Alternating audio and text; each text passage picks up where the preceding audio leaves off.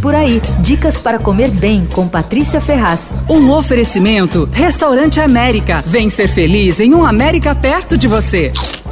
Você já deve ter ido ao Manioca, que é o restaurante do grupo Mani no Shopping Iguatemi. Ele fica dentro da Livraria Cultura. É um restaurante lindo, um galpão com pé direito alto, iluminação bem natural, é, plantas, sofás, tal. O lugar bomba, a comida é ótima. E o cardápio não é nada gastronômico, é uma coisa bem fácil, assim. Então tem saladas, tem sanduíches. Uma das melhores coisas lá é o hambúrguer, que é feito no Josper, que é um, um forno churrasqueiro defumador importado da Espanha.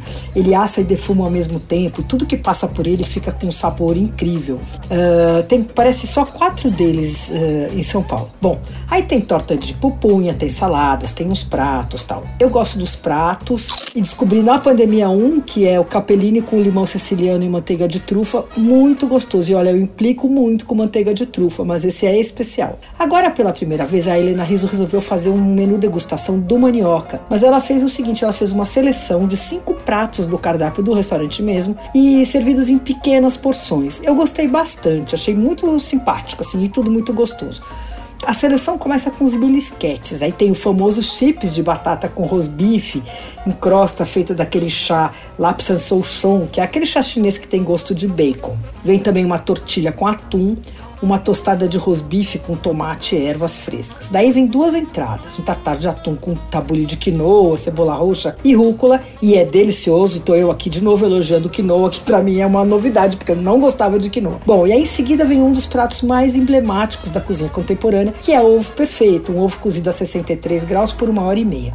No manioca, ele é servido com espuma de pupunha. É imperdível, é uma coisa moderna, reconfortante, uma complexidade de sabor, dá vontade de pedir sempre. Bom, depois das duas entradas, os principais começam com um encantador e muito simples prato de cenouras assadas na brasa com iogurte, rúcula e ducá, que é uma é um tempero, é uma mistura de nozes, especiarias e sementes muito popular no Egito, no Oriente Médio.